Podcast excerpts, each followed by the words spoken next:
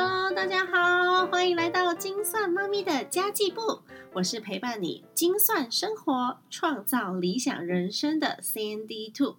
我们总是忙着生存，忘了好好生活。生存 （survival），生活就是我们的 life 咯。那么呢，CND Two 提醒大家哦，改变脑袋，运用技巧，人生不是二择一的选择题哟。我们在前几集的集数其实有提到有钱人的思维跟有钱人的脑袋嘛，很多人都误以为有钱人呢都会花很多钱买一些贵重物品，但其实他们只是在追求他们自己舒适的生活而已，因为物质永远是满足不了心灵的。所以今天呢，Sandy Two 要分享几点哦，有可能会让你陷入穷人思维的一个小习惯哦。第一就是花不在必要花费内的钱，也就是说呢，分不清楚什么是需要，什么是想要，从一些小小的习惯就可以看出来啦。例如呢，哦，看到新品就想要立刻买回来用。然后一定要吃高级餐厅，吃完之后还会拍照打卡，然后要显示说：“哦，你看我很棒吧，我很厉害吧，我吃的多贵的餐厅呢。”那么那些定价很高又很贵的下午茶，通常吃的都是。感觉而已，一般不是很有钱的人去那样子的餐厅啊，只是想要让人觉得自己很有品味，而且消费得起又高档。那通常呢，有钱人去那样子的餐厅，只是因为它单价高，所以呢，通常座位也不会这么拥挤，然后有一个很舒适的空间可以招待客户，所以呢，对有钱人来说，跟对一般人来说呢，高档餐厅所提供的价值都不是餐点本身哦。那再来呢，就是有很多人是喜欢特价商品的，有没有？例如星巴克的买一送一，一开始出来的时候，哇，只要有买一送一，大家都好兴奋哦。但其实呢，这个方案应该说这个行销方案非常强大，因为它吸收的是全新的客户，原本不会去买一百多块咖啡的上班族哦，他借由这样子的方式去养成了这群上班族对于咖啡的这项商品的价格的习惯性。然后只要买一送一，就会一窝蜂的冲过去，去花掉那原本你不会花的钱，或是呢，有一些品牌特卖会，有人会觉得哇，好便宜哦，现在不买就没有机会嘞。然后一买就是四千、五千块，甚至更多。然后买了那些你原本不会需要的东西，优惠券也是这样哦。我拿到了一张冰淇淋的优惠券，就想说哦，好吧，那我们去吃一下冰淇淋吧，也是本来没有要买的东西。于是呢，就买了太多太多的无用之物。你以为你是在省钱，但是呢，那其实就是冲动购物哦。常常呢，会为了一张一百块的折价券，你就花了一千块，因为你要满一千才可以折一百嘛。然后为了凑免运费而买了多的东西，不在预算清单上面的东西，这些通通都是你原本不会花的钱。所以你的家庭主妇性格在这时候必须要展现的有技巧。CND Two 也很喜欢收集这些优惠券，但是呢，我看优惠券的角度是这样的：如果是我必须购买的东西，然后它又有优惠券，例如说橄榄油的折价券，或是米的特价券。是家里每天都会用到的东西，我就一定会买，而且会开心愉悦的赶快过去搬回家。但是有一个前提，我会计算一下用量，以免说我买的东西太多被放到不新鲜或是过期。但如果不是的话，它有可能会让我花更多更多我原本不在计算内的钱。我就会立刻撕毁那张优惠券，或是直接忽略它，因为那就是一个让我多花钱的钱坑而已。再来呢，就是有很多人会觉得，哎呀，小钱啦，没有关系啊，所以就浪费电啊，浪费水啊，不随手关灯啊，冷气一开就开整天，为了方便就坐计程车，很爱喝饮料，吃下午茶。你算算看哦，你只要一天多花五十块就好了，一年就是一万八千两百五十块，是很多人半个月的薪水哦。那以下呢，还有一点是我觉得非常非常重要的，就是蛮多人会觉得他不愿意掏钱买知识，掏钱买知识这件事情啊，对 c n d Two 来说是我翻身的一大契机，因为我在极短的时间之内呢，用金钱去买了别人的经验，然后累积了一些实际操作的方法。那很多人会说，买书上课有什么用？那些老师只是想赚你的钱而已啊。但我想要告诉大家的是，知识本身就是有价值的。我们去上学要付学费，去学技能做蛋糕或是学开车，也都是要付学费的呀。如果你可以通过自己学习，那当然是最好。但是如果你可以靠自己就已经变得足够强大了，你现在就不会有烦恼了，不是吗？举个小小小小的例子，好，就是最近我发生的例子。因为 s a n y Two 一直觉得自己架一个网站，然后比把文章放在部落格上面的延伸性比较广嘛，因为弹性比较大。我一直都很想要研究架设网站，但是其实没有即刻需求啦，所以我就买了 SEO 的书啊，然后还有买了 WordPress 的书，我研究了一年都没有成功，因为那时候没有即刻需求嘛。就在上个月，我有一个朋友，他在群组里面，就是我们学习群的朋友。他在群组里面推荐了一个二十出头岁年轻人的线上课程。那其实那个线上课程说实在的也蛮不便宜的，但因为是我蛮信任的朋友推荐的，所以我就用力的就是卡片给他刷下去。这个年轻人很厉害哦，他真的才二十出头岁，但是他的课程做的巨细靡遗，我按照他的步骤，两天就完成了我一年内办不到的事情诶所以 Sandy 叔认为，只要你肯。愿意分享，总是会有人需要你身上的知识的。那你只要愿意跟比你懂的人学习，你就会少走很多很多的冤枉路。那你也可以说，哦，别人是为了赚你钱，所以你不想要给他赚。那如果你认为知识不值得付费，那你就自己研究也没有关系啊。只是这可能是路要走的比较比较长、比较久一点点。Candy Two 觉得别人把自己成功的经验。方法都告诉你，那你还有可能会成为他的竞争对手呢。但是有很多的老师是真的蛮无私的，把这些自己走过的路，通通都愿意分享出来。甚至有人是几十年的经验累积出来的，那这些东西用钱买到真的很划算。所以我最容易乱花钱的地方就是买课程，那当然踩雷的机会也蛮多的。毕竟有时候你知道广告标题杀人嘛，会买到那些跟自己现在的程度不符合的课程。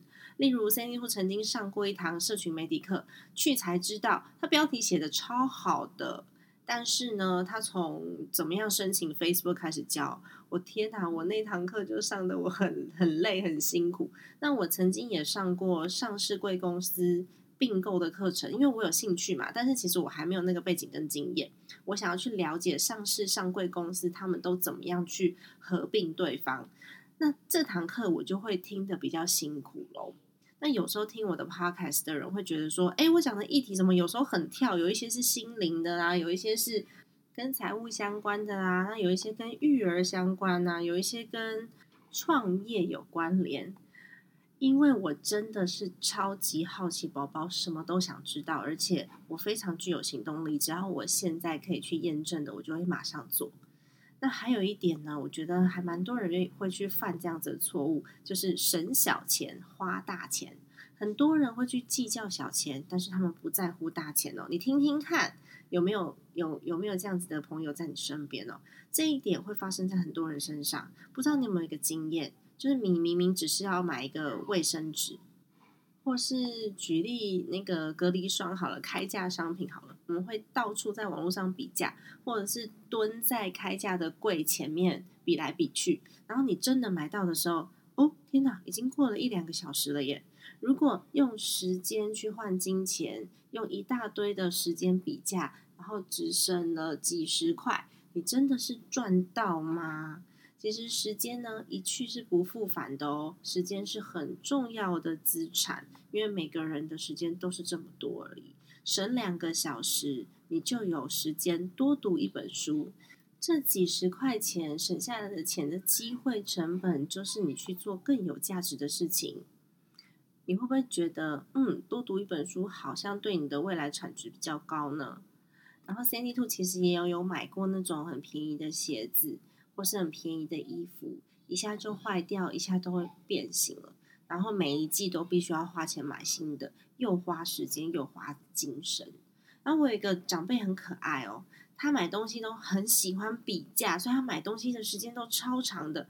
然后有一次我在他们家发现一整箱的双面胶，我就问他说：“嗯，为什么你要买那么多双面胶啊？”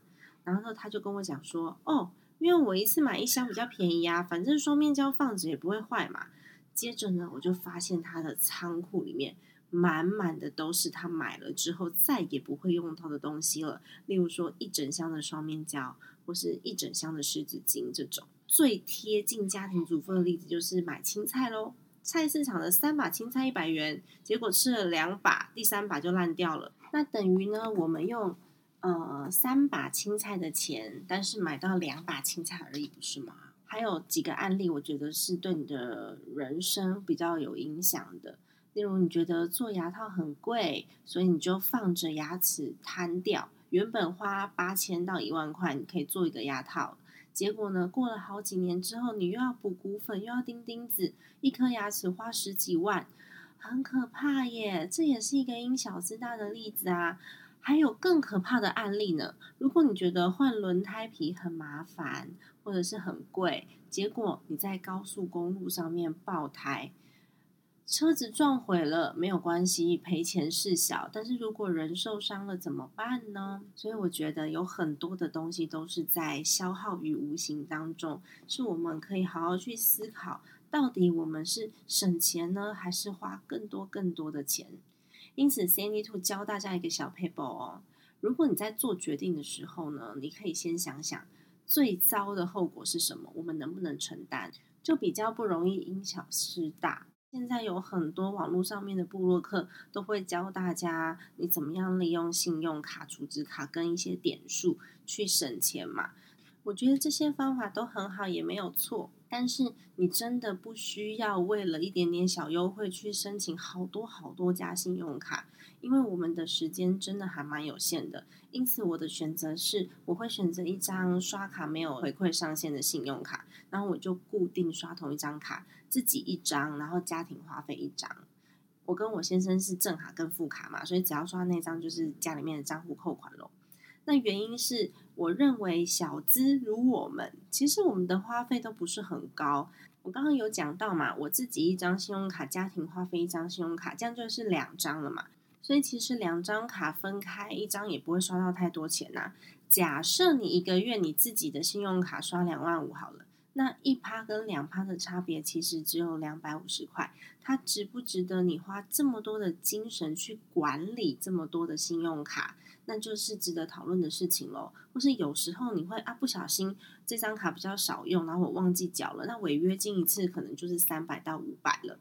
或者是像那种会员卡也是啊。我们经常去的量饭店，比如说全联、家乐福、大润发，哪里有优惠，我们就去哪一家买。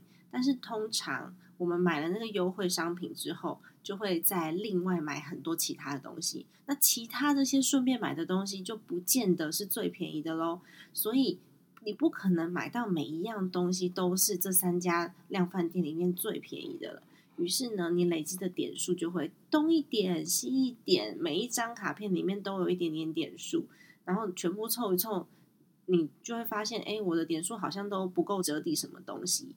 所以倒不如呢，我就是选择一间离我家交通位置最方便的，然后我再全部把点数共同累积在一起，然后有时候都会累积到三百块、四百块这样一次抵扣，超有感的。我觉得像。还有还有很重要的东西就是储值卡跟现金礼券，原因是储值卡里面的金额，你只要没有去消费，它其实就是现金存在一张卡片里面吧。那也等同于你把自己的现金东放一点，西放一点，然后如果放到最后忘记了，或是根本就没没有去几次，然后都花不完，就非常的浪费。除非呢，你想要储值的这间店是你非常非常常消费的场所，否则它绝对不划算。现金礼券也是啊，你觉得很便宜，要有九五折，所以你去买了一堆现金礼券起来，但是很久很久你才会把它花掉。那你不如去找一个有效的投资工具，或者是放在银行里面生一点点利息，也比你不知道到时候券塞到哪里去划算吧。所以这几样东西绝对是我会避免去消费的。那么当然，现在有很多的礼券啊，有履约保证。所以他们其实会先把钱存在银行里面，你就算券不见了也没有关系。但是我觉得这对你来说还是一个比较不必要的花费。那履约保证这个议题呢，比较适合创业，而且有好几百万可以抵押在银行的公司来做。那我在这边就先不讨论履约保证是什么了。那大致上就是这样子的概念喽。以上就是今天的内容啦。如果你喜欢 C N D Two 的频道，也请你记得把这个节目转发出去给朋友，让 C N D Two 在空中陪伴你，透过家庭理财打造幸福的家。我们下一集再见喽，拜拜。